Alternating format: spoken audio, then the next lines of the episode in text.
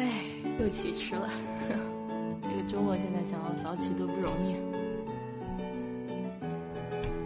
昨天晚上看电影了，所以就是睡的，其实也没有睡很晚。不知道为啥起的反而迟了，可能是因为我戴了眼罩吧。戴了眼罩以后，好像就不知道白天黑夜了。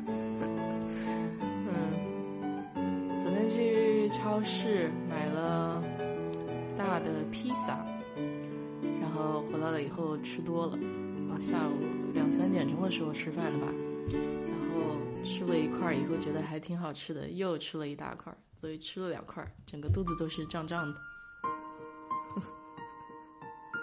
所以就没有办法了。我这个背景音乐放在这边会不会有些吵？先听会儿音乐吧，人进来了以后，我们再慢慢聊。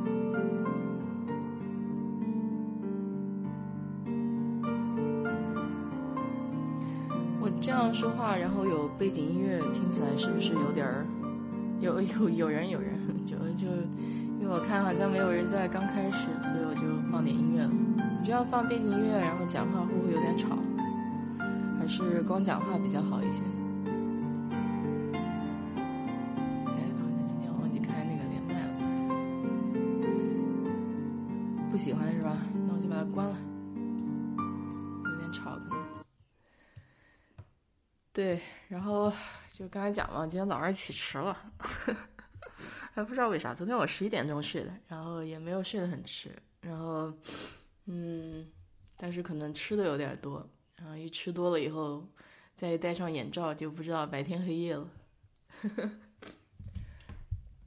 昨天去了那个山姆大叔的那个大超市嘛，啊，家里要买点那个厕纸啊，嗯，水啊，还是什么东西，肥皂，肥皂好像没了。去买的那个 Dove，哎，国内那个叫怎么翻译？D O V E 多芬吗？它还有个黄瓜味儿。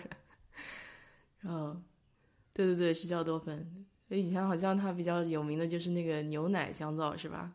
但是总是洗不干净，就不习惯用。但它现在大超市里面，原来我喜欢用的一个口味道，它没有了。然后。就最后就只好只好买这个黄瓜味儿的了，嗯，其实这边肥皂，哎，想到小时候好像，小时候我妈喜欢买的一种肥皂叫什么名字来着？就闻起来还挺香的，然后好像洗很久放在身上都有香味儿，她喜欢买那种。现在现在这边的香皂，看一下它那种就昨天那个，嗯。张老师提的那个 TJ Max，就美国这边这个 TJ Max，买买东西比较便宜一点的地方，就是质量比较好，然后东西还比较便宜，打折的嘛。然后那里面有卖各种各样那种香香皂，舒肤佳，对，舒肤佳不是老是做广告是去菌的嘛，就除菌的那种香皂，给小孩洗手是吧？在那个玩的特别脏。我家感觉用舒肤佳倒不是很多，嗯。哎，小时候有很多品牌，什么还有什么，是不是有那种黄颜色的洗头的，叫什么蜂王洗头的那个？就是那个，它那个瓶子做的很有意思，做的也是像蜂巢一样的，一个一个槽一个槽的那种。没有哎，那是啥？胰子吗？是是这样念吗？哦，等一下，好像听过，好像听过，嗯，但是具体是什么我不知道。哦，蜂花，蜂花，对，蜂花，嗯，然后还有那个，哎呀妈呀，那个那个叫什么？嗯，绿颜色盖子的那个擦脸的一个叫，哎呀，忘掉了，不是雅芳，是是什么来着的？也是一个老牌子的。就是我现在回国，我就喜欢找这种老牌子的东西嘛，就看起来特别有回忆，就是八十年代的那种。还有还有那种像，好像那种粉盖子上面还有那种上海女的的那种穿旗袍的，啊，那种比较老式的一种东西。对对对对对，都好多好多，好像化妆品啊，还有那个护肤品，当时都是上海的嘛。郁美净是肯定的，郁美净我是一直用的。其实郁美净还挺好的，特别是小孩用。嗯，百雀羚，对，还有百雀羚徒手的。啊，大宝，嗯，那天讲的那个大宝也是。就现在现在这些品牌，哎，我以前好像还用过小护士。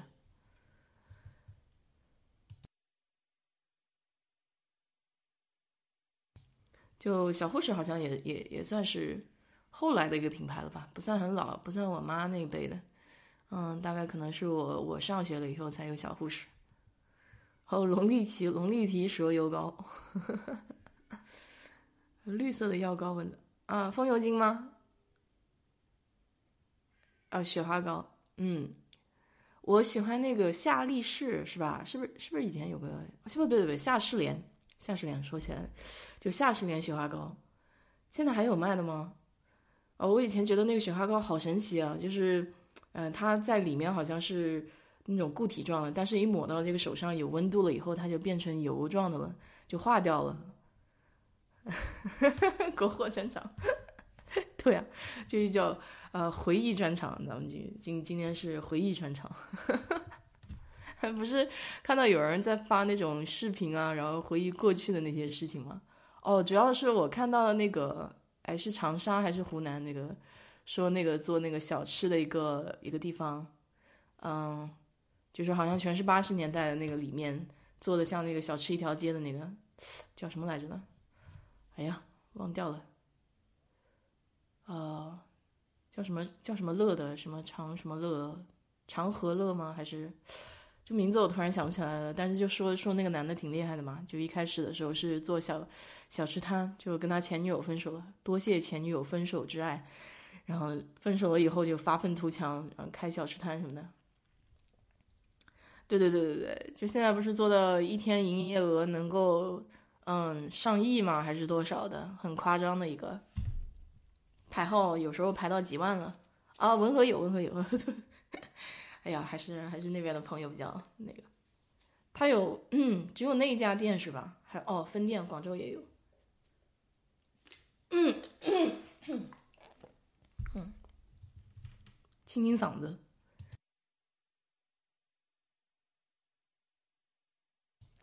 对，文和友，你们有去吃过吗？地沟油也可以做肥皂，我服了你们了，是吗？这个我还真不知道，哎，我没有自己制作制造过肥皂，就是国内不是还有那种自己可以去自制肥皂吗？那美国这边也有卖，就是好多那种自己的品牌去自制肥皂，有有机肥皂这也是。凤姐的绿卡是临时的吗？哇，现在肯定不是临时的了，他都结婚多少年了？哎，他不是啊，他不是结婚的绿卡，他是政治避难的绿卡呀。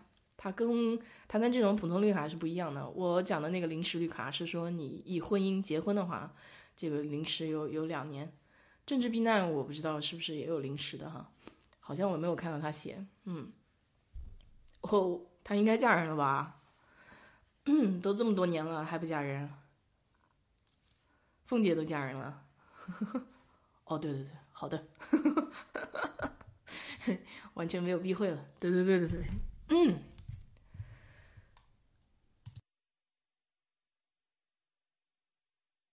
这早上起来要清好几遍嗓子。嗯，是的，我会注意的。是吗？会没有拿到吗？已经很多年了吧？他来这边至至少要比我早呀。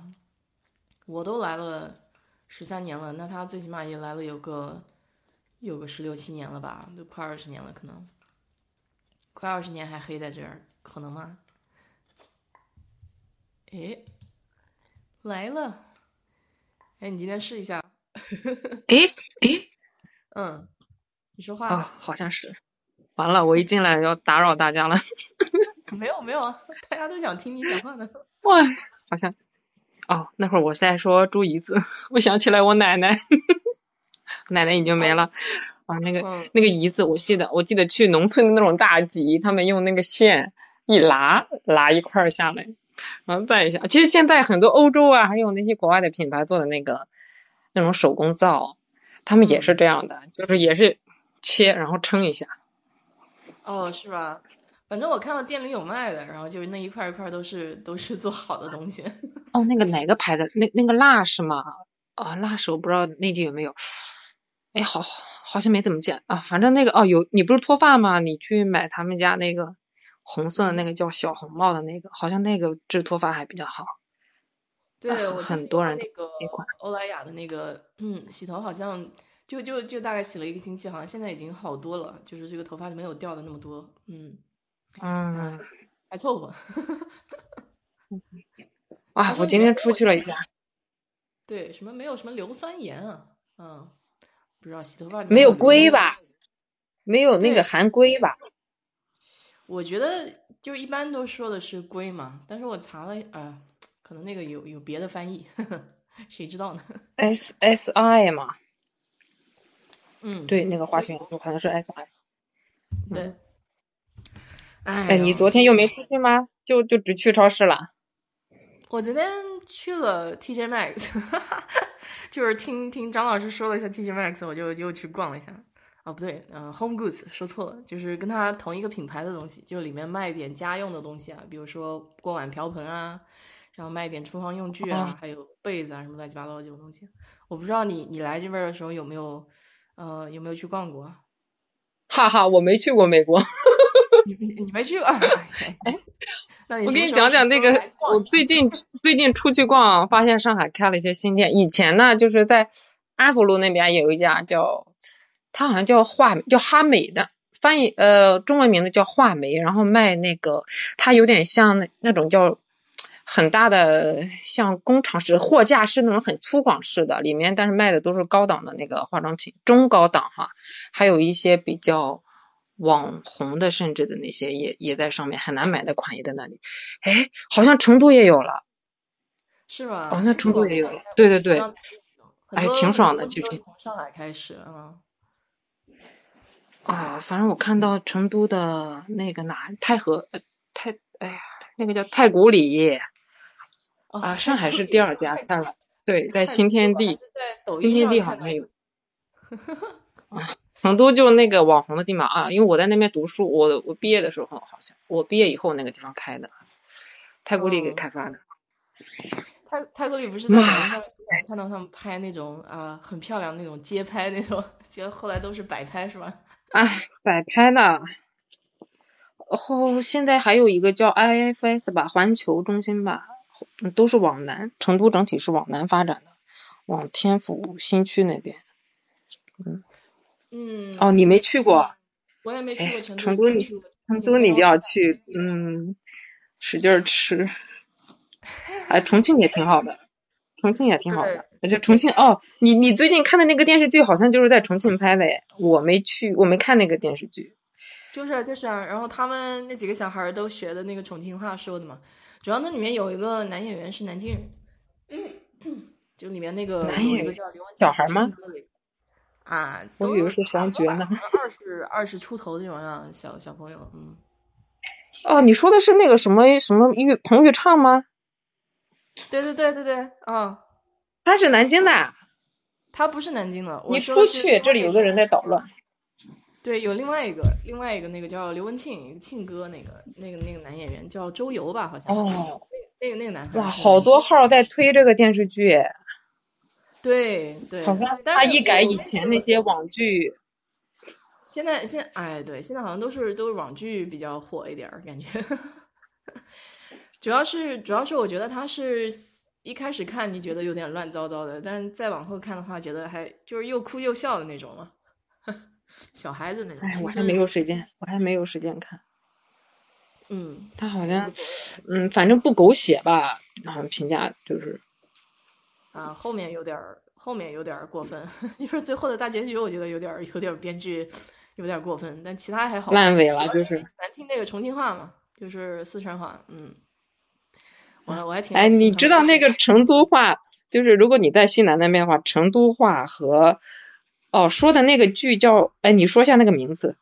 风犬少年的风犬少年的天空吧，好像是叫这个，是哦，是是哪是那种网嗯网络出品的是吧？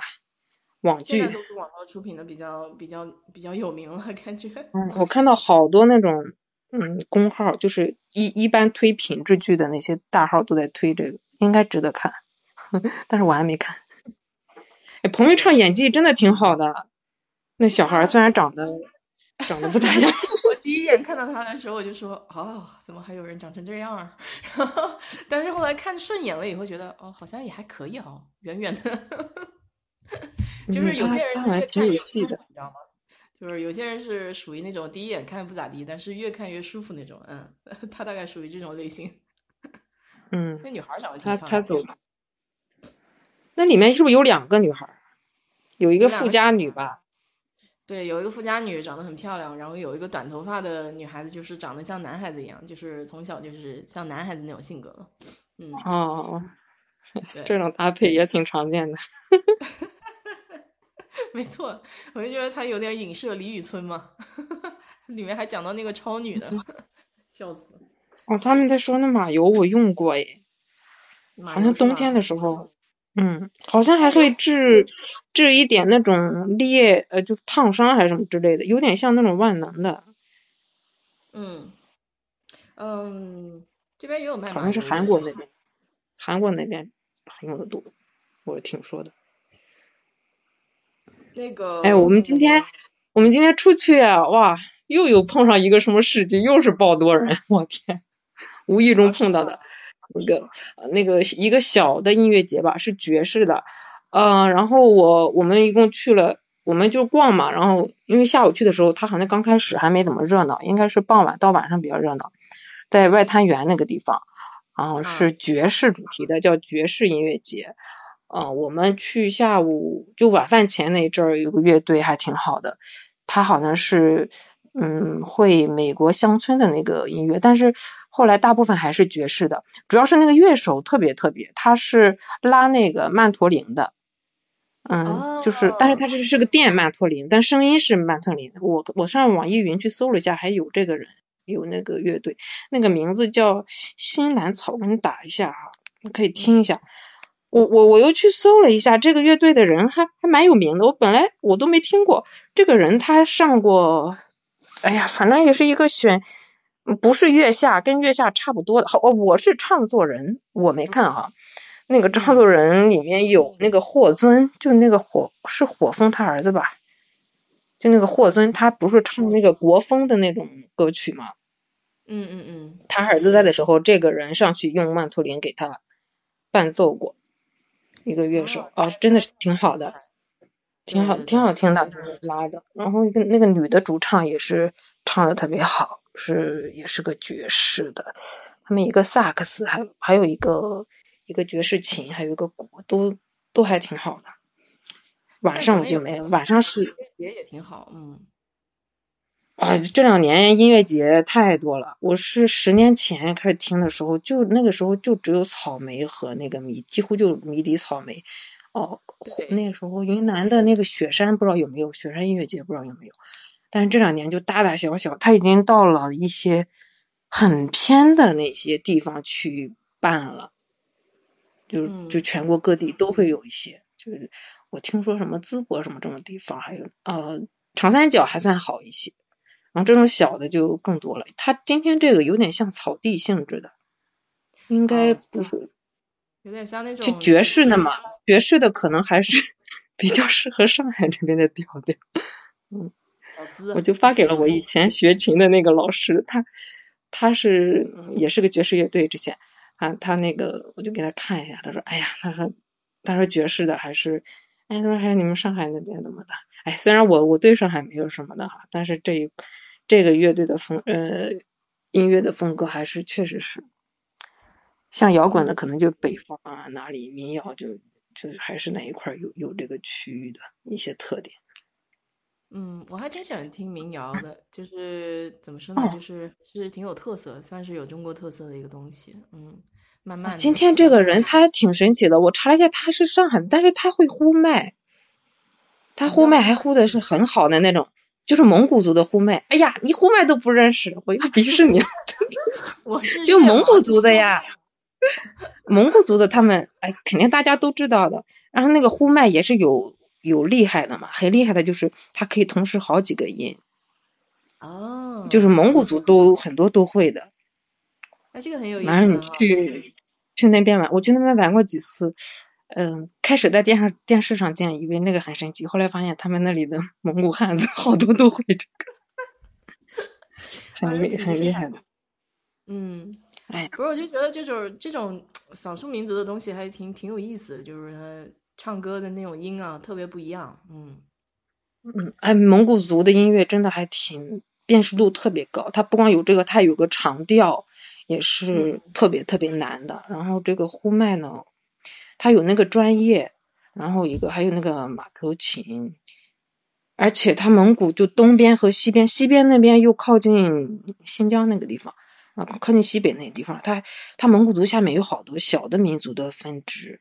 然后这几年很常见的就有个叫图瓦族的，就人口比较少，但是在很多节目上都都有出来的，嗯，也是，哎呀，就像那个新疆人会跳舞一样，他们那里的人也是每个人都能来上两嗓子，啊，去玩还挺有趣的。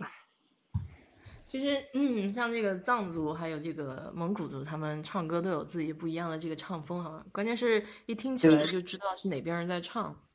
这还这还挺挺厉害的，我妈哇，谁会呼麦啊？我觉得呼麦好难呀，他们在群里说，呼麦好呢，他他他能通过一个他那个嗓子，然后后部他不同的位置发，然后他那个舌头还能在舌头和那个嘴唇的这个张和闭啊，还能控制好几个，所以你能听到好几个音。哎，有的人的功力是比较比较深的，嗯，你们去旅游的时候可以观察一下。呃，然后那个马头琴也是挺挺厉害的。马头琴我感觉就是中国的这个低音贝斯啊，是这一类级别的这些乐器。哎哎，那个乡村音乐是不是德州那边呀？是那个美国的乡村音乐。田纳西那边，然后德州这边也有，但是发源地应该在那个田纳西那块儿。对，嗯，那那边就是有有一个叫嗯孟菲斯嘛，然后是乡村音乐的那个聚聚集点。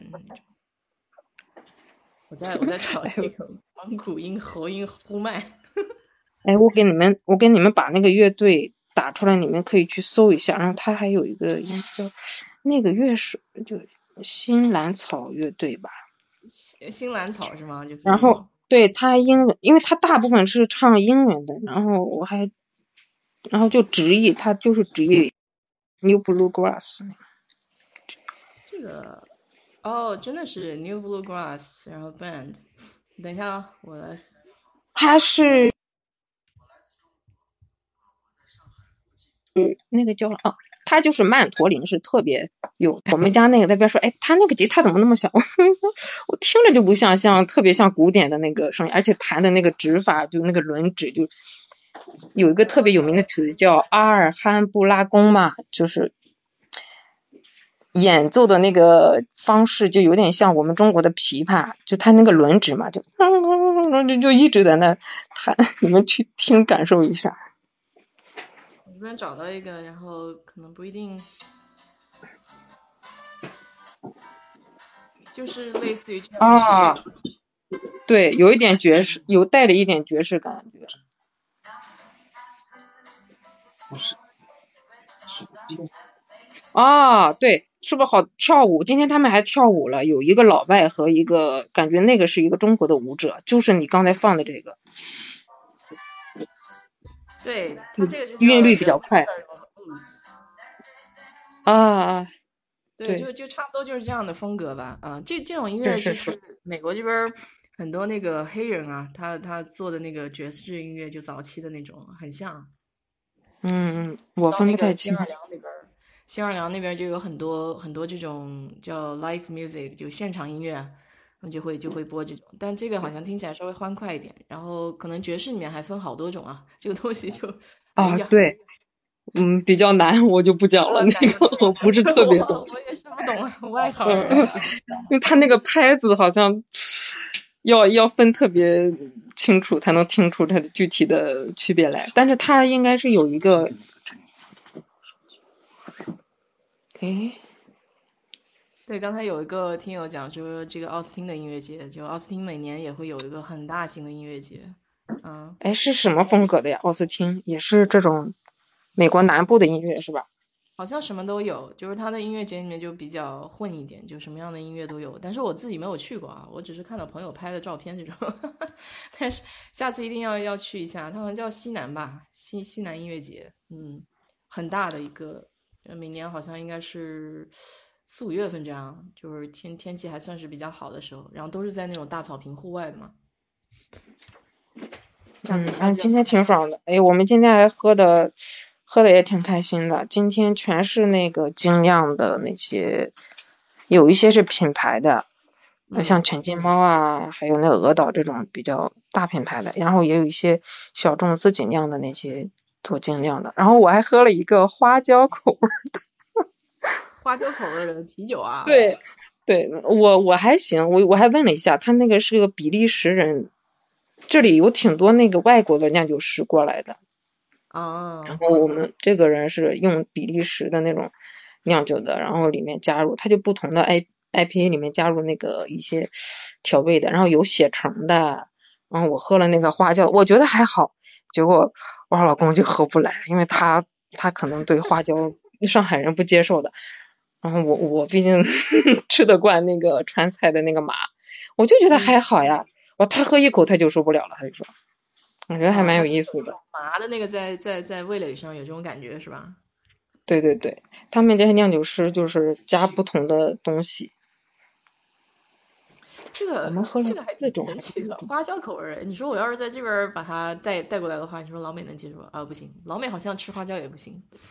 他们他们吃那个四川菜的时候，我我上次不是讲个笑话吗？我有个同事去吃，那个花椒上面飘一层，他以为那个东西能吃，结果舀了一勺子放嘴里。哦，但是他没有看出来吗？那个东西的形状其实跟胡椒是差不多的。对，是跟胡椒差不多，但是他没有吃过中餐嘛，就是他这这旁边又没有人给他介绍，就还没来得及介绍吧，然后他一勺子舀下去就先喝。好像挺多老外都是直接咬碎了。啊，对，然后你你知道那个东西到嘴上一个就够你麻的，对对对，就 就不知道嘴上哪去了。啊，对对对，然后之后这个吃菜就完全没味道了，哎，笑死我了！觉得他回来给我讲，我就挺挺搞笑的这些。嗯，哦，你说你那次说的那个熊猫什么？哎，在哪里开的？哎，我那次跟你发生在哪里开的？好像不是上海吧？不知道那个 Popeyes，Popeyes 倒是有了，我不知道其他地方有没有啊？不知道其他的那个网友有没有看到。然后我们这里我看了一下评价，好像挺多人评价不咋地的。就他怎么跟肯德基竞争呢？我觉得也挺神奇的。那个肯德基在国内已经比较深入人心了哈。他好像口味上还是不太一样。不一样，它那个调味，它应该先腌的那个鸡肉的味道还是不太一样。然后后面它是不是有一个特色？就那个招牌那个是放了什么乳来着？什么乳酪什么风味的那个？那他肯定是进国内改了。我跟你说，在这边，在这边的这个哦，有可能跟跟就是肯德基没没什么区别。就国嗯，它的炸鸡已经比较接近国内肯德基的炸鸡，但是还是没有肯德基好吃。它不是偏韩，他他是不是韩国人带过去的改良的？没有没有没有，是黑人，就是新奥尔良这边黑人有一种叫哦，嗯，因为因为因为黑人美国黑人比较喜欢吃炸的炸鸡，听说过这个。我跟你说，哇，在我们这里卖的超贵，我跟你讲，是吗？去跟吃一顿西餐一样，你一个人就要吃一百多块钱。哇哦，很贵。对我我还不如去点个安格斯牛肉的，然后放点什么，我我还不如去点个鹅肝的，都一一百块钱不到。啊，真的是很贵。你想在淮海路开的，哦，很贵的店面，夸张，那就是就是借助这个叫什么信息差的，在美国这边很便宜。星期二的时候，他星期二的时候卖那个炸鸡，好像是一块钱可以买两块吧？哦，对，绝对这边绝对没那么便宜。这里已经成为那个往上走了，还有那个刚开始开 Shake Shack 的时候也是，还有那种黄牛去，然后帮着排队买，然后我去吃了，还不如我去吃其他的那个做的好。啊，在美国这些都属于快餐店的连锁，都不属于正规的餐馆，就是是属于你知道快餐店连锁外带层的嘛，就是就是便宜的东西。啊，对，不用给小费。一样，对。都是都是就是属于那种嗯，可能你平时想不起来要吃什么就混一顿嘛，就是就是这样的，它都不属于餐馆。嗯，餐馆是属于贵一点，你要给小费。像这种快餐店，它就是买了就走了，也不用给小费，跟麦当劳是一个一个一个水平级的吧，就这样。嗯，哦，你好像还跟我说过一个，我要去，好像也不咋地，都我都不知道他疫情之后有没有倒闭。哎呀，就是在。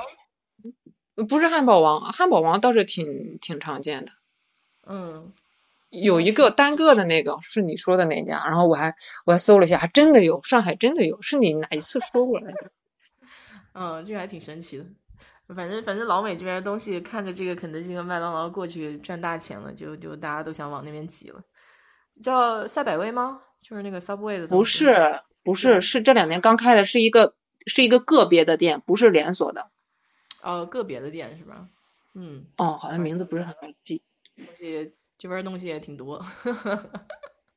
哦，你说那个什么龙虾？哦，K，哦，我知道了，我知道你说什么了，就是那个 Bowling Crab。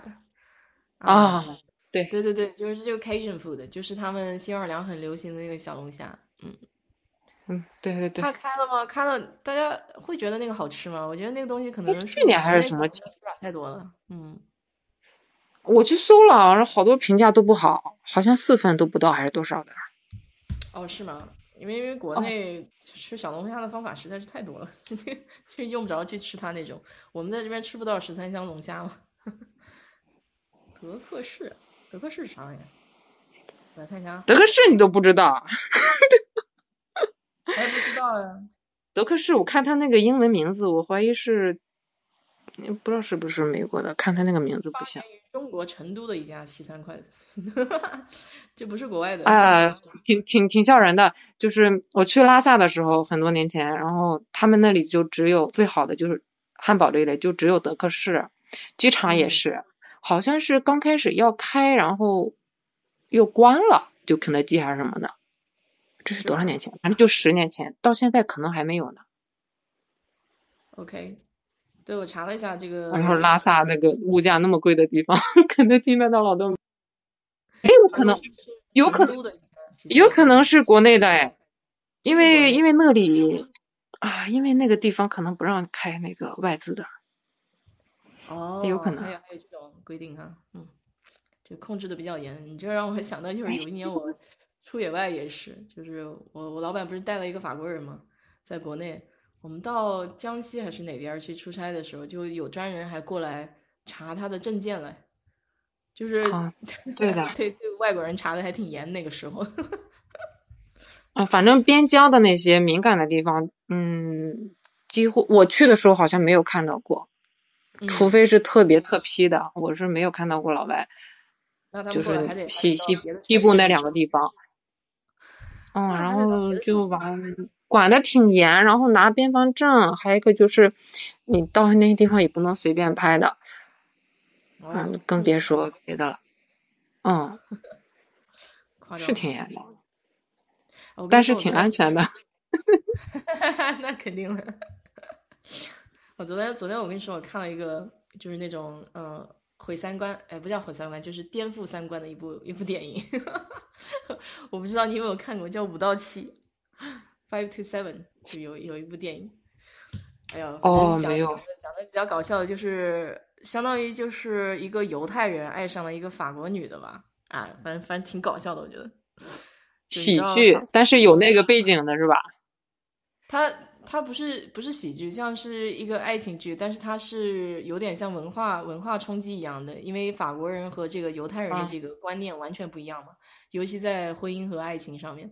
然后后来就讲到这个，哎，反正挺有意思的，你你回去看一下，就是就是其实是聊到有点叫开放式婚姻和这个传统呃一对一的这种婚姻的一个观念。反正我看了一下，觉得哦，OK，还可以这样。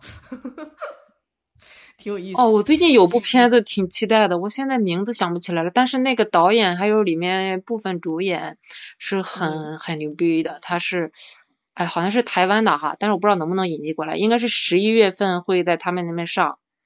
然后那个导演之前拍过那个大佛什么寺来着，是一个老片子，特别特别厉害。然后哎呀，我回头找找发给你，反正这个这个电影我好期待啊，因为这个导演拍的太好了，就是。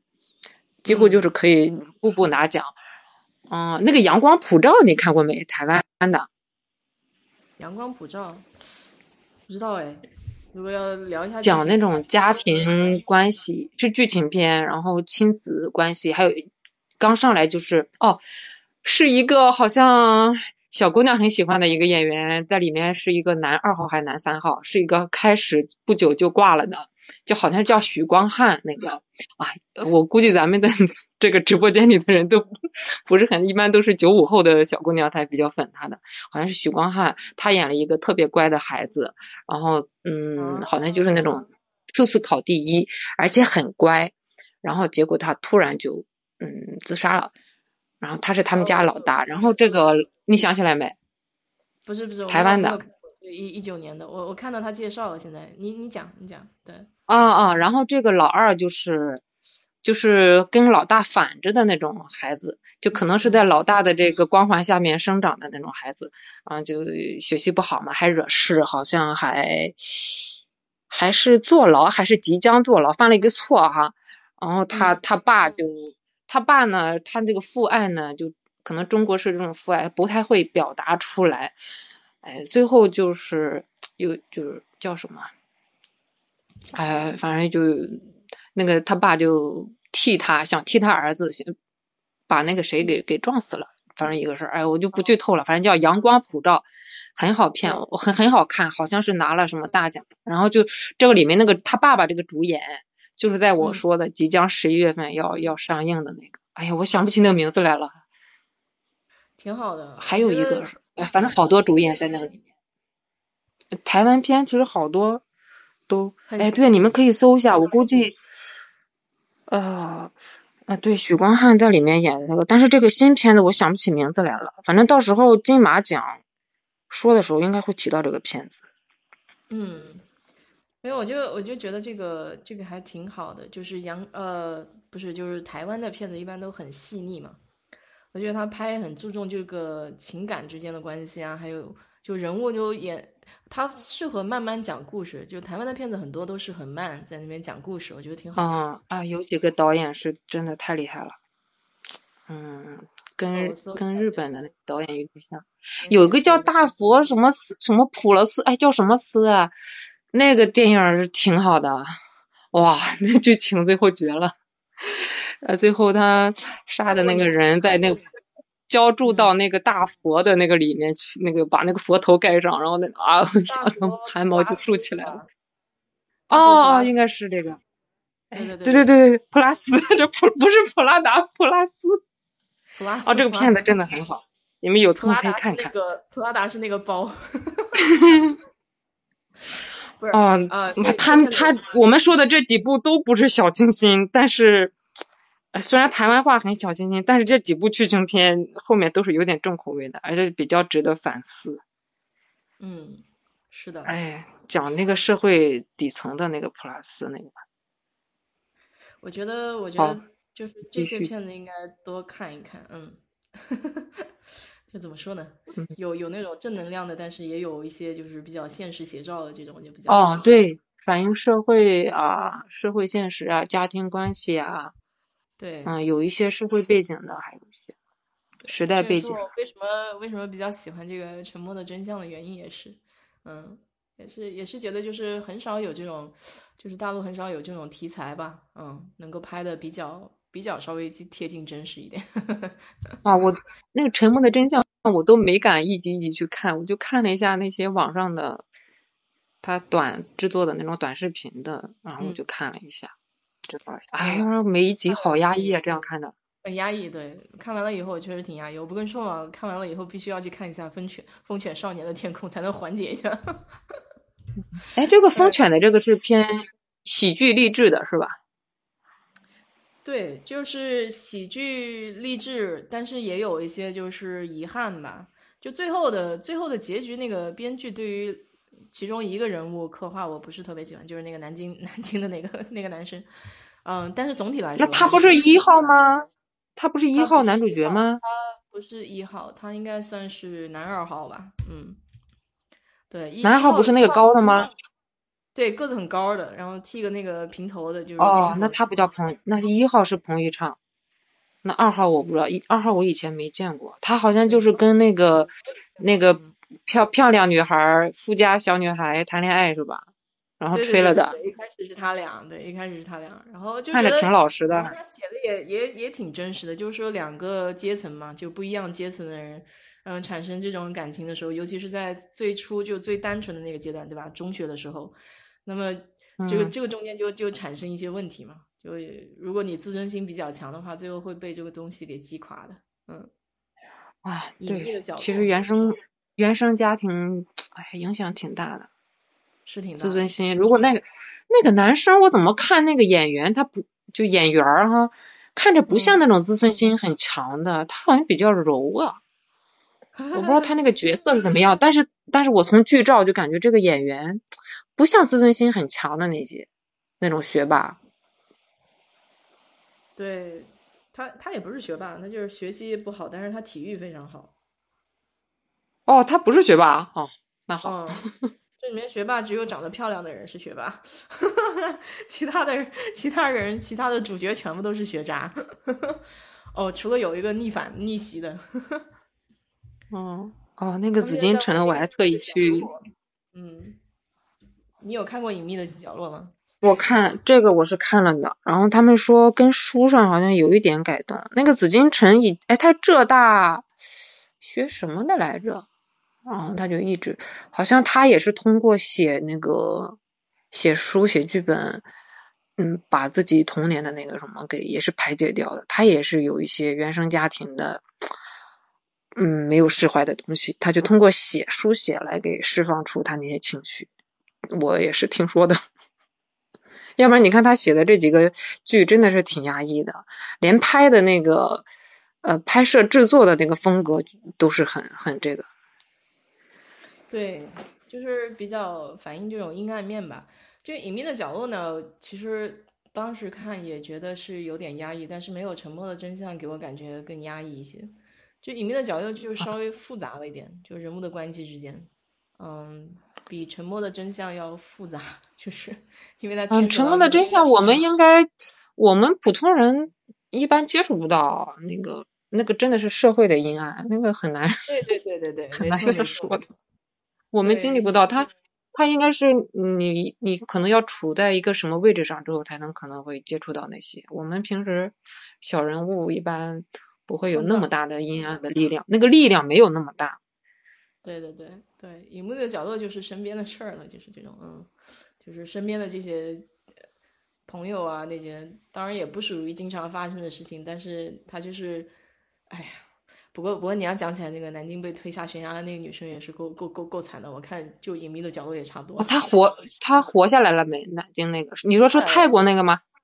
对啊，她现在在抖音上面呢，有那个抖音账号讲她这个事儿。哦，我好像看到推送了。嗯，对。啊，她也挺不容易的，她能她能走出来，她我记得她说她还是相信爱情，那个还挺不容易的。我觉得那个隐秘的角落也也让我们每个人会反思。就是我们对别人的时候，也要谨慎友好一些，要不然别人把你这个负能量吸收过去，他还会可能会对社会、对他人，甚至可能反过来对你都会那个。你看他对他老婆，嗯，他你看他就相当于他老婆那样对他那么冷冷漠，最后其实相当于这个不好的这个情绪被他老公给就那个男主角那个秦昊。还又反射到他的那个岳父母那边去，其实都不好。我觉得人还是要像要善意一些。所以他们这边美国人有一句话就讲，就是说要以嗯，你你自己怎么想，别人对你，那你就用这种方式对别人就好了。就是己所不欲，勿施于人嘛，就跟我们中国人讲的这句话很像。哦，对，哎，其实挺其实挺难的，以德报怨真的太难了。嗯，我觉得以德报怨确实是挺难的。就是怎么讲呢？就是你如果站在自己的角度去想一想，嗯。就是自己心情不愉快，或者说那种怨恨的情绪吧，其实是对自己不好嘛。嗯，哎，那天看一个就讲说，呃，你看到的世界是你自己选择的，就是 就是每个人的角度是不就是那个意识啊，就是你的认知和意识的投射。你这个世界其实你如果不去想的话，这个世界是跟你没有关系的，就是你想了才会跟你产生联系。对，而且而且真的就是看你怎么去看这件事情。感觉那天，呃，虽然那个人讲起来其实有点像传销洗脑，但是我觉得他有些话讲的还不无道理。那个人也也是在抖音上，有一个人他就讲，就是说，嗯，比如说有一个很漂亮的一个女的哈，打扮的很妖娆，然后跑过来就跟一个女女生讲，就是说，哎，你今天怎么穿的像妖精一样，是吧？那一他就问观众里面有一个观众就是说我非常的生气，我不高兴别人这么说我。另外一个女生就说，哎呀，我很高兴啊，他这么说我是在表扬我，就一句话。然后两个方方向就是两个人理解的都不一样，嗯，就觉得挺挺好玩的。他讲的这个确实想一下，哎，好像确实有这种可能，就要看那个说话的人是谁了。如果是你的闺蜜讲你，你可能觉得是一句玩笑话，然后是赞你的；如果是个陌生人讲你，或者说一个莫名其妙的人讲你，你可能会觉得不高兴。我感觉，嗯，哎，很多很多。很多真的是由沟通的这个哦，我我还看我最近看那个心理学的，我就也学到了一些，就是你的沟通其实你是预设了带着一些评价，你自己的主观的评价的标准在那里的。嗯，对，就是而且包括跟你的个人经历啊，这些看过的书啊，什么也好，就接触人也好，就是你你看待事物啊，就有些时候会。会有一个盲点嘛？就像我以前讲的，就是你有些时候可能就会带有一种偏见或者带有一种标签去看一件事儿、看一个人。嗯，有些时候要尽量保持自己客观嘛。我们在上上班的时候，那个单位也经常讲这个事情嘛，就关于他们美国人叫 stereotype，就会给别人贴标签嘛。嗯，你有时候看，哦，他们也是贴的，哎，贴，他们也是杠，也是贴，贴。我跟你讲，就是也是各种泡。对，很难去控制的，因为它是一个人性里面的东西嘛。就是我们人本身作为一个物种来讲，它就是习惯性的会会朝自己偏向的那个方向去想事物、想人，它下意识的就会有这种标签在了。嗯，偏见，偏见太多，嗯，就偏见很难克服呀，好卡，哎，太难了。对啊。哎，为什么会卡？是不是因为有连线才会会会影响这个通话的？应该不是吧？就跟个人的网络有关系。我我听我我觉没觉得卡，看看情况，看每个人的那个网络情况是怎么样的。你想到我星期五跟我老板在那边聊这个年终总结的时候，就是，哎，我讲着讲着，他突然跟我说，我听不到你讲话了。就网络也会有不好。你们啊，你们你们现在还是？那个要电话会电话会议吗？不是在那个公司办公吗？不在公司办公啊，我现在还在家上班呢。嗯。天呐，那你 每天都不太出去啊？呃，不怎么出去啊，现在就每天都待在家里面嘛。就是。哎，那你怎么做好那种安排的很很自律的？哦哦，你之前好像说过一个，怎么把那个环境营造一下哈，氛围营造一下。哎呀，那我觉得太自律了，在家上班。其实也也没有，就是怎么说呢？因为你必须要完成一些事情嘛，就是每天每天你有一些清单，对吧？你今天要完成。对，然后然后你清单就是说短期的，你今天能做完你就把它做完；有个长期的话，你就稍微规划一些目标，比如说我到星期几的时候要做完到哪一步，这样。其实脑子里面其实比较清楚的。也你要说真的自律，也没有那么自律，我不可能做到每天那么自律。除了做节目哈，节目我可以每天做，自己热爱的东西。那你那你在家会不会？哎，因为我看到好多吐槽，就是国内在家的话，那你就相当于二十四小时上班。那你在美国的话，他在休息的时间会给你留言吗？绝对不会。我老板是说，那这个太爽了，这种也太爽了。对我老板还经常跟我说，你要是觉得累的话，一定要休息哈。你这个工作可以先放一放，但是这个精神的健康啊，包括身体健康一定要注意。我我们单位很讲究这个啊，我不管他是形式也好，怎么也好，但是但是我老板就是这么说，因为我每隔一个周五是不上班嘛，然后有些时候每隔一个那个周五休息的时候，我还会在线，我老板就会跟我说，你怎么又在线了？你应该不上班这个时候。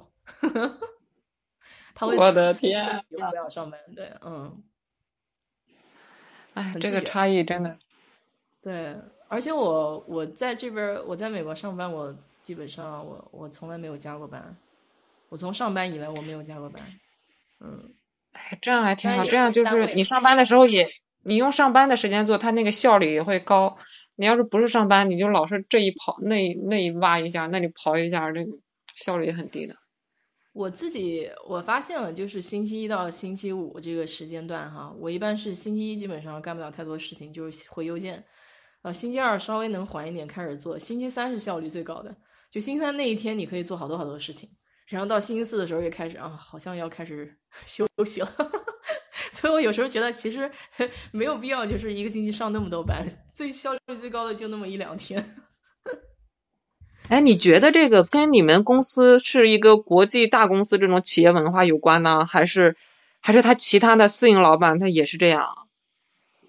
就是相对规模小一点的公司，跟国际啊，也就是说其他的也可能会压榨，是吧？压榨，压榨很很厉害的，你就不要说那个，就美国公司埃克森美孚，就是 Exxon，他们的那个企业文化就是百分之五淘汰嘛，就每年它有百分之五那个末尾淘汰率啊，有那个竞争啊，对，所以就导致他们其实加班还挺严重的，所以我们公司有不少从那个埃克森美孚跳槽过来的，嗯，因为有些人就是不太能够接受他那种文化，或者说已经加不动班了嘛，就是。嗯，他就会转一个这个文化公司，稍微偏偏那个一点的，然后所以他就他就会转到我们公司来，嗯，所以其实其实还挺重要的，嗯，如果你家庭和生工作要怎么去平衡，我们公司很讲究这个。哎，对的，因为你知道他有一些是。因为他有一些是家里也有小孩嘛，像我们公司有的不管领导层也好，就是普通的员工也好，因为每个人都有家庭，都有小孩，他是很能理解你，就是说有些时候你需要出去到学校去给给小孩办点事儿啊，或者说你要给孩子去呃到医院，或者你自己要去医院，这这些，所以我们公司上班时间非常的灵活，就是他没有打卡，他也不打卡，他也哦，对你有一次说你中间还出去了一趟。感觉出去晃悠了一下，我挺吃惊的。对啊，就是很正常。呃，我就算不在家上班，我如果在单位上班也是这样。就是如果我要是临时有事，我也会，我也可以出去一趟。啊，对，我也可以出去一趟。然后，因为我们这边是看结果不看过程嘛，就是你最终那挺好做的好，嗯，他不管你过程是怎么样的，你你你只要就是最终你能够拿出你自己的工作绩效就可以了。啊，然后你中间 你怎么安排时间，老老板也不太管你，然后就都是都是都是这样。那你要是换成，那要换成我以前那种刚刚毕业的时候，工作全给你，他看你所谓的能者多劳，那都是屁话。他看你干得快，他又安排新的给你，就是这样的。我们这边也有这种说法，但是不是很不是很明显。就我们这边也有，就是说，如果你要是。嗯，干的特别好、特别快的话，可能会有新的任务来。但是，但是是这样的，就是你你干的多呢，你机会多，你可能往上走的机会也会多，是这样的。就是就是你如果干的少呢，就是你我们这边比较讲究你自己上班的动力是什么嘛？那有些人他的动力可能就是说我就是为了上班而上班，我可能就是养家糊口，我也不指望到那个很高的那个阶层，是吧？那么你可能你可能。不聊工作了，明天就上班了，来压力了，不好意思啊。对对对对，主要是我一在想，对啊，我一想主播天天要是在家里有什么，哎，得讲点新鲜事。关键是在家没什么新鲜事儿啊，就是每天每天就是吃吃喝喝。我现在能做的就是每天在家里面做点这个吃的东西嘛，就想点子想花样去搞这种呃搞这种东西。然后前一阶段的话，就是不停的搞家里这个呃厨房啊，就是想换个样子，就把它贴贴纸啊，买点家具回来拼一拼啊，都只能干这些事儿。嗯，我今天去，我们最开始先去了一个，这里有一家开了十多年的一个手冲咖啡，它是做烘烘焙为主的，但是你可以去喝的时候带走那个咖啡豆，我估计美国也有哈，但是那一家它特色就是在上海好像是开的最早的那么一两家吧，嗯，日式的，它很它很特别，它那个手它只做手冲哈，它甚至连奶和反正它是没有甜点的。然后那个它那个松屋式的那个手冲，就是日式的那个老板是日本的，嗯，我不知道在你们那流不流行哈。你说手冲咖啡吗？对，就是手冲的，不是意式的那种。嗯，手冲咖啡应该是我反正这边的咖啡都是那种，要么就买咖啡豆回来把它磨成粉是吧？然后它有那种咖啡壶，然后烧的，就他们老美喝的都是这种。就是买哦，我知道你那种壶，那种壶好像是法压法压摩卡壶那一类的。对，他那个不是。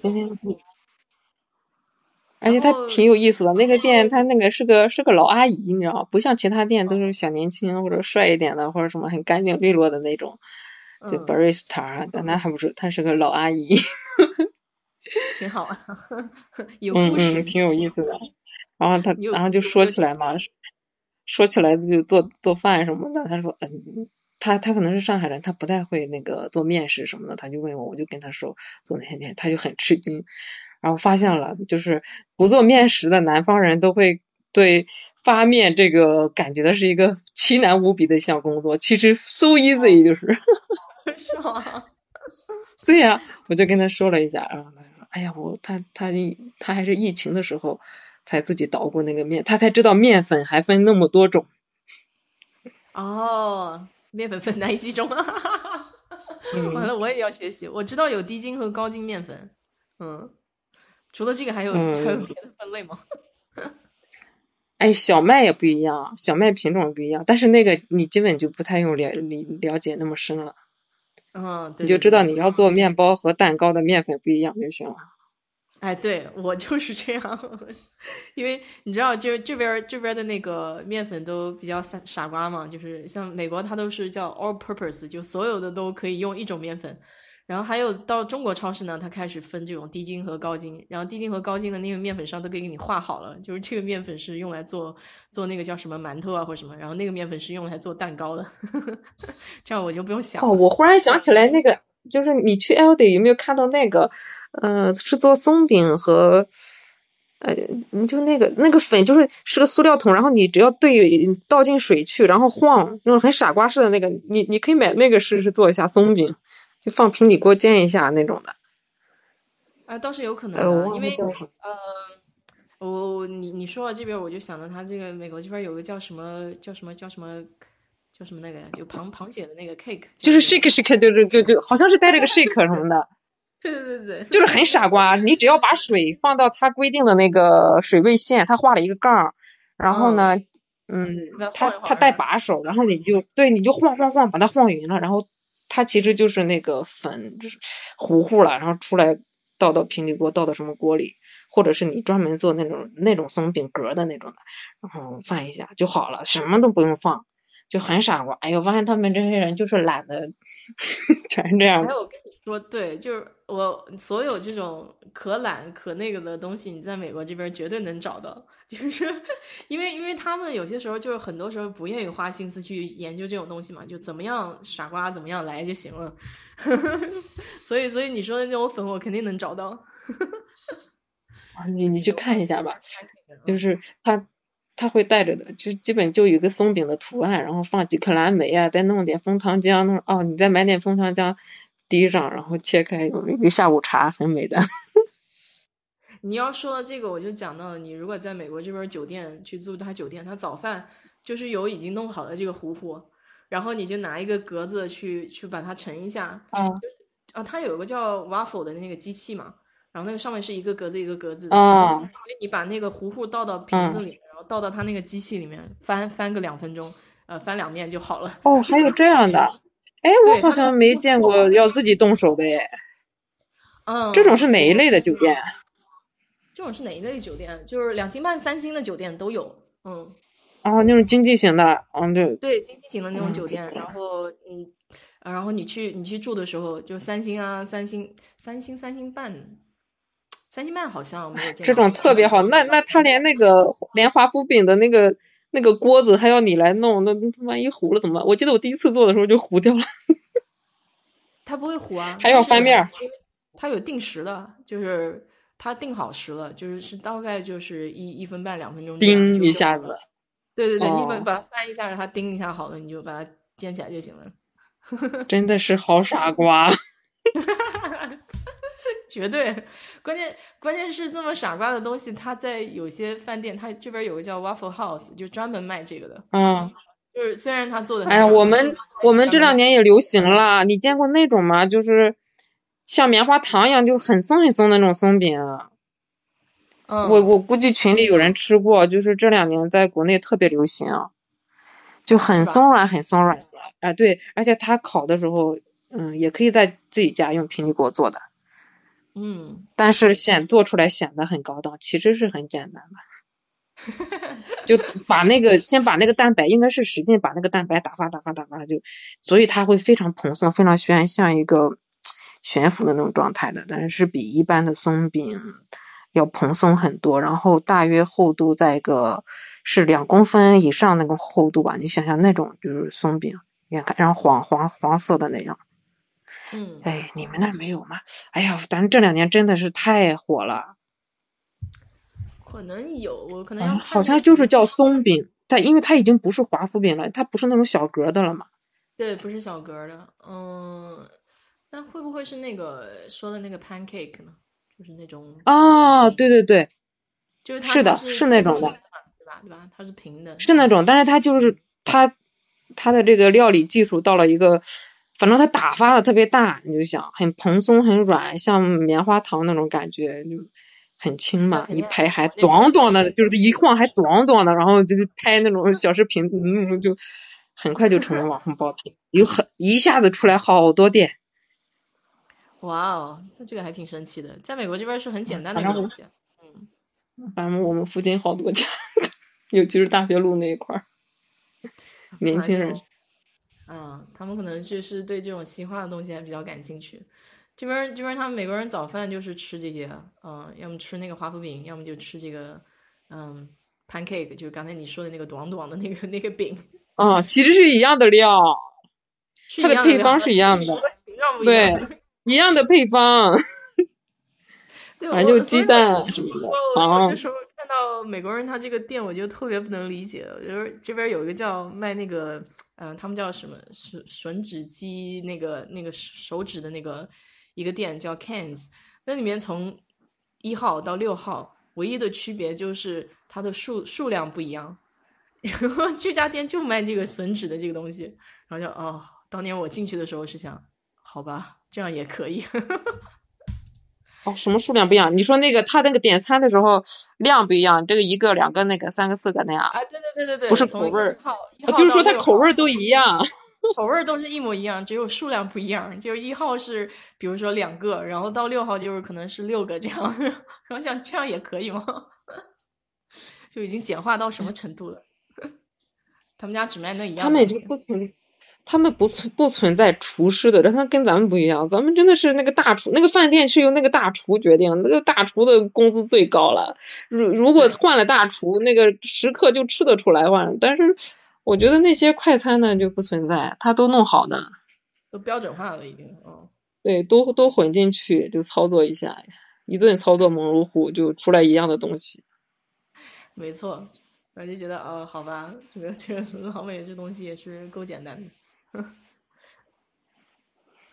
他们这边我我搞不懂他们为什么，哎，他们为什么都要去洗手指？我觉得好脏啊！我觉得欧洲那些人也是吃完了还非常陶醉的吮手指。嗯，不知道是什么文化，我我觉得应该背后有什么文化的基因在形成这种习惯。因为因为小时候也喜欢吮手指，可能是这样的习惯了。哦，我们不让啊，咱们不让，好像是。嗯，好像是啊。你你以前就吃饭饭桌上有什么有什么不给你不给你做的事情吗？我小些时候好像我爸妈还还跟我说过一些事儿，不给不给这样不给那样。我有一个到现在有时候还会犯的，就是拿筷子食指伸出来，哦，会被敲。你有没有被敲过？嗯，就是就是拿筷子的时候，食指什么中指这些不能翘起来嘛。对对对。还有还有那个不能往，他们他反着，反正那个方向是反着也不行。哦，还有我们那里，哎呀，因为我是山东的嘛，我们那边是这种陋习，就是传统的陋习很多的。我好像倒水的时候不能往外倒，就我给长辈，我给任何人倒水都不能是朝我身体的外侧倒的。你们那有吗？我好像没有这个点。那个特别忌讳，那个哎呀，我小时候被我父母这些想想也管的太严了。哦，那这个因为那个倒水好像好像在我们那里是在殡葬的时候才会朝外的那个。哦。哎呀，不能上餐桌，那都是嗯我妈的妈，她也不是是这样的哦。我们家其实还是比较传统的哈，虽然说已经比那个鲁西好一点。我给你讲讲，就是我现在想想对女性特别不公平的，就是比如说我奶奶过生日，然后就就这个家族的很多女的都是来，就那个宴席要摆好几天嘛，然后就就很多那婶婶或者大娘什么来帮着做饭，然后他们也是，嗯，就在甚至就在灶堂间那样就吃吃就就好了。就很辛苦，然后基本就男的你都喝的人仰马翻，甚至就打架就喝喝多了，吵架那样的都有那样的。但是女的就是，真是任劳任怨还干，而且家里家外都要管，都要做好。这这这难呢，这个这个这个这太痛苦了，感觉。哦，我跟你说，就是我有一个叔叔，就是其实这个是经济地位决定的。然后我那个叔叔家呢，是他和我那个阿姨。呃，算是双职工吧，就是那个时候是供销社，就是那种工作是不错的。然后呢，他每次出来都是带着家眷，带着我这个阿姨去谁家串门做客什么的。当他走了之后呢，我很小的时候哈，我还有时候听到长辈们在说那个谁谁每次都带着老婆什么的，他也有一点点调侃，也有一点点就是那种大男子主义，你就还能听得到。到现在好一点，到现在到我们这一辈，因为都是。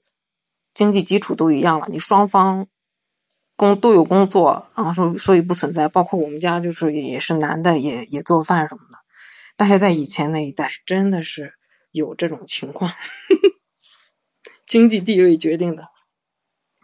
哎，我我不知道现在这个情况是不是要好转一些了哈，就是就是你我我们家以前就特别有意思，我们家以前聚会的时候，我我舅舅老会跟我们说，就经济。地位决定上层建筑，大家一定要把这个经济给弄好了。从小从小就是这么，小的时候他们就这么讲。我觉得也是，我觉得经济地位可能有是非常重要的一个原因。包括上海这边，还有我我在东北待过，东北那个时候不是国企那个重工业基地嘛，所以那边的女人其实也是有工作的。我在东北的感觉就是，东北的女人地位也挺高的。嗯，是的。所以应该就是有这个很很大的原因，应该是这个。嗯，你就不说不要说国内了，其实美国这边也是一样。你要看美国，它以前的这个历史也是也是女的女女，他们这边讲这个女权主义嘛，以前也是女的在家就不上班做家庭主妇这种，然后慢慢的演变就是工业革命以后，这女的可以出来上班啊，然后慢慢就是开始为自己争取权益啊，然后到现在今天这个这个状态也也还是可以的，就是不不同的这个。嗯，我我们单位啊，又讲我们单位，反正我我们单位也是也是特别讲究这个女生女性的这个权益的，呃，包括包括他们在讲就不同的嗯阶层吧，就比如说你在工作的这个水准，还有说做领导的这个水准，他们都要保证一定的比例嘛，就一定要保证呃族裔的这个比例，还要保这个男性和女性的这个比例，嗯，但是还是还是存在这个不公平的状态，就是如果你看一下今天女性在同一个阶层，他拿的这个工资还是要比男性要低的，所以就还是还是在争取，我感觉。西方也是，西方也是，以前听那个洪晃说过。嗯。因为毕竟薪资都是保密的嘛，你就没法知道别人是什么样的。是的，然后就是还还是会存在这些问题吧。不过不过你想，就是中国今天今今天国内就是你看现在的这个年轻人，好像跟我们过去已经有很大的这个变化和进步了哈。呃，特别是如果再跟就是老一辈的那些人去比一下这种陋俗啊，然后现在这个年轻人小年轻在一块儿，好像也也谈不上说是这个。男男尊女卑的这种感觉了，我感觉好像更多的是往平等的方向走了哈。嗯，应该一代会比一代好一些的，就是没法一一下子解决的。对对对，是的，是的。而且现在女生的这个话语权也更多了，而且更多的男生。是啊，那有一些畸形的，更畸形一点的，已经矫枉过正了的也有。啊，也有有。有 些奇葩的新闻也看到。嗯。美国小孩第一，女儿第二，宠物第三。嗯，好像差不多吧，但是我没有听过这种说法。但是我知道他们对对女儿是挺那个，一般一般都会比较宠女儿一点嘛。爸爸爸爸很喜欢女儿这样。我倒我倒没感觉，就是说这边特别特别的重男轻女，就是没没有没有这种感觉，好像没有这种感受。女人啊，好吧。哎，是不是那种啊？也也是家庭主妇型的那种啊？我个人觉得还是经济基础比较重要。家庭主妇的话，他们有些也是愿意去做这件事情，就是他们家庭主妇也不是说就地位低了，嗯，他们老公还是比较比较感激，就是女的在家里面做的这些事儿吧。因为因为你要知道，就是家庭主妇其实也是一份正职工作，事情很多的。对呀，那好几个。对你不要觉得好像他经常带着小孩到外面逛街啊，干嘛的？其实事情也挺多的。不过美国这边有一点好，就是如果你经济比较好的话，他们都很愿意去请这个呃叫什么保姆啊，就是带小带小孩儿，然后回家来给他们做饭呀。就是嗯，包括包括我大学同学现在在香港那边，嗯，他家里三个小孩儿，他都有专职的这个保姆，就帮他去分担的嘛。因为白天他也要上班，这样嗯。哦，香港的菲佣很有名的。对对对，他们就请的菲佣嘛。香港，菲佣很好的啊，他们服务精神很体贴，然后英语还能英语又好。哎，对，现在想把菲律菲佣请到这边来还挺难的。嗯。很多人喜欢请菲佣，但是好像没法，嗯，我也我不专业哈，但是好像挺难给他合法化，还有什么的那些，因为他毕竟是不是这边的。对。我有个朋友，他他不是当时就老婆要坐月子嘛，然后我们这边请月嫂不是很容易，嗯，就是德州这边他没有那么多的这个服务嘛，加州那边有月嫂，然后所以如果要从加州那边请一个月嫂过来的话，和他从国内搬一个人过来是差不多的钱，所以他最后是从国内就是帮那个女的办签证，然后一直过来，然后就就相当于就做月嫂嘛，就在这里。就帮帮他老婆这样，就生完产以后，然后帮他处理一下这个生完小孩，帮他带带啊什么的。就现在国内月嫂不是很很很很高级的一个产业嘛？感觉。听说金牌的挺是挺高级的，比白领是挣得多。不是还有那种研究生毕业了以后去做月嫂了吗？就 就就。哎，好像不是，好像那个人他出来了，他说不是我们理解那个月嫂，因为那个人好像是会外语吧。有一个那个新闻，那小女孩儿，哎，他他能教，那他如果能教英语，还能再做点别的，那是挺好的。对啊，你去报个学而思多贵呀。很多人就是说，也不是很介意这种学历的这种东西，就是放下这个对学历的这种执着，有点骄傲什么的，然后也去做一些这种常规的，也还是挺好的嘛。反正 就觉得就是服务业，服务业会越来越多人的。啊，是的，他他把那些机械，他可以借助机械辅助，嗯，不管是养老还是那些，他能就借，而且那个工作没有那么累。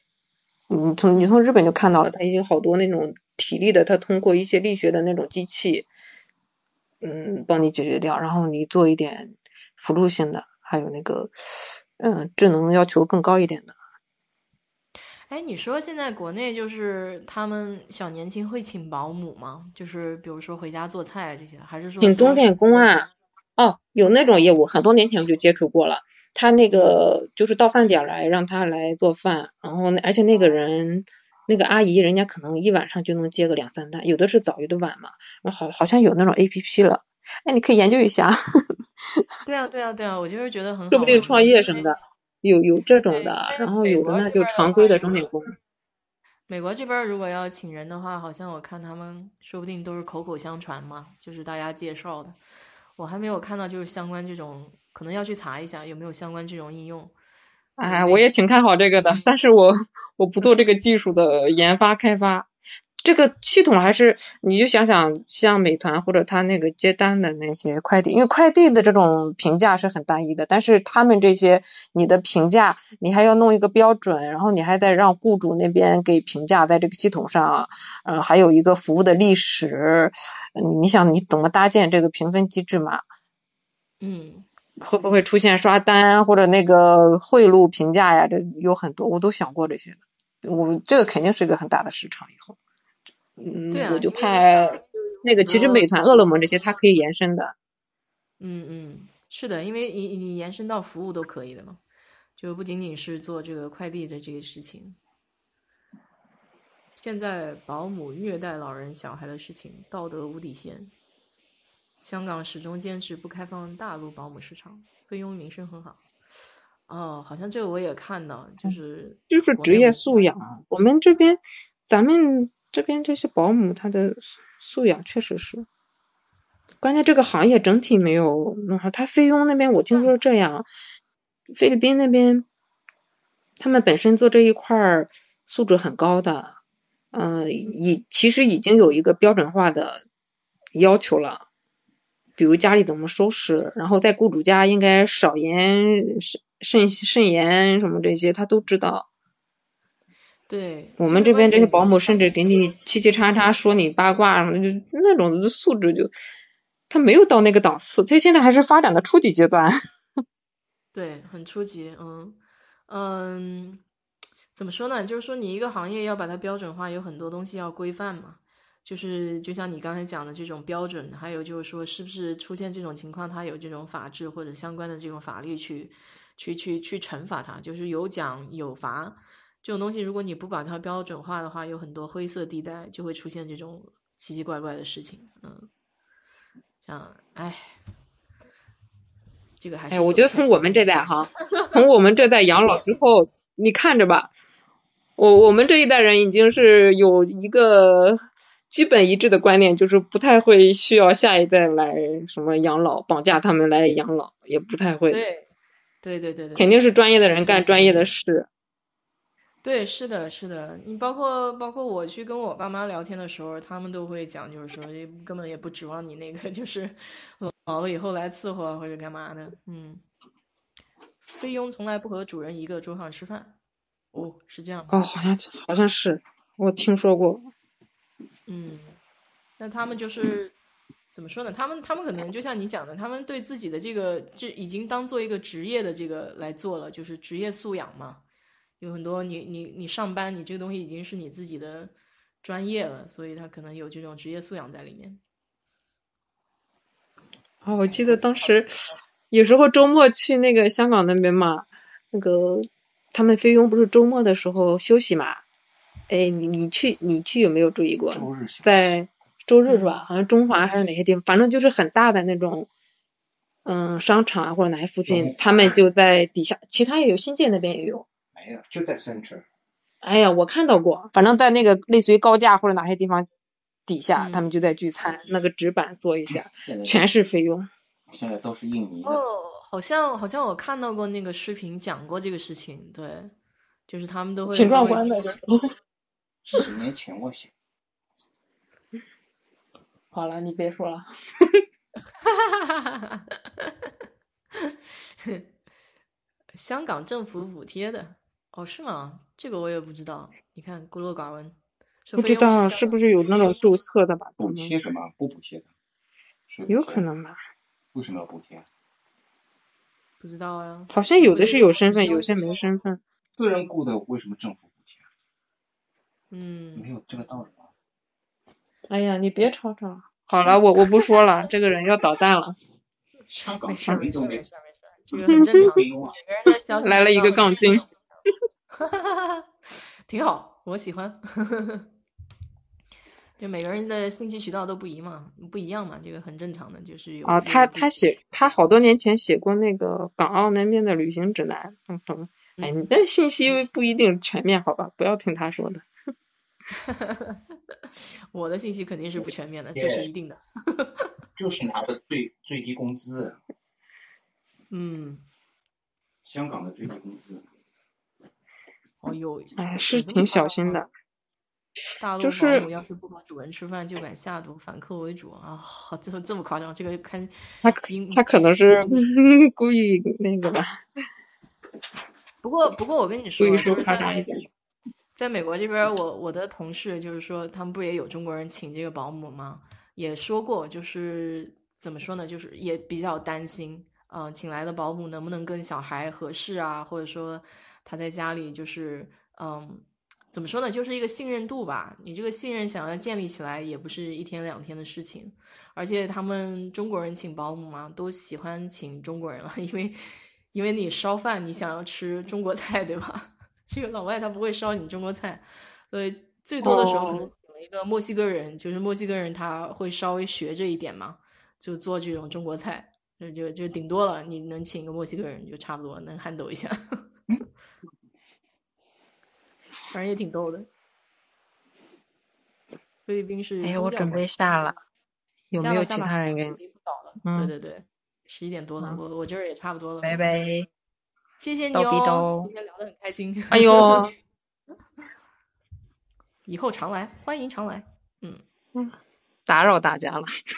没有没有没有，这也就是瞎聊嘛，大家在这聊也是个乐子。嗯。嗯，有没有其他城市的讲点新鲜的？改天上来跟你连一连。对啊，下次我想听听重庆那边的，嗯，四川那边多好呀，听听重庆话。对，哎呀，我也学习学习，你知道吗？重庆崽儿。好，那我下了啊，拜拜。好好好，哎，好，回头拜拜。说电话。艾米啊，艾艾米今天应该在吧？嗯，他估计也想听听别人聊天的。就下下礼拜等他空了以后再聊天呗。对，我就知道他在。嗯，也大家都都真有重庆的，对啊，就群里都有重庆的，到时候要鼓励大家上线，对吧？教教我这个地方话，地方话，学学方言，多么好！再有东北的就更好了。就是 我跟你说，东北话真的是很很容易着魔的，一讲起来我就马上就东北话就可以来了。关键我这边东北的朋友也比较多。哎呀，好了，今天咱们聊的也还行，大家聊的开心不？听得开心不？我我需要预约一个重庆专场，对，咱们反正听友群里面也有重庆的，是吧？找个时间让他们上场聊一聊，多开心。嗯。好了，今天咱们就早点早点休息吧，因为明天还得上班，是吧？啊，虽然不想提醒你们，但是 也确实是要上班，我也要上班，同志们。先报个名啊，那你加群哦。嗯，好嘞。东北挺多的，嗯，这边北方人多。咱们就以九十让的歌来结束一下今天的话题吧。晚安喽。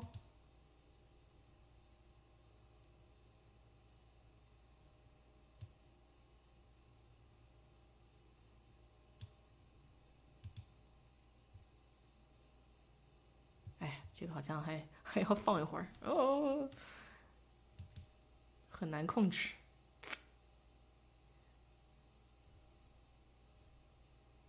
哎呀，点不动了，同志们。好吧，就这样吧，没法点歌了。么么哒。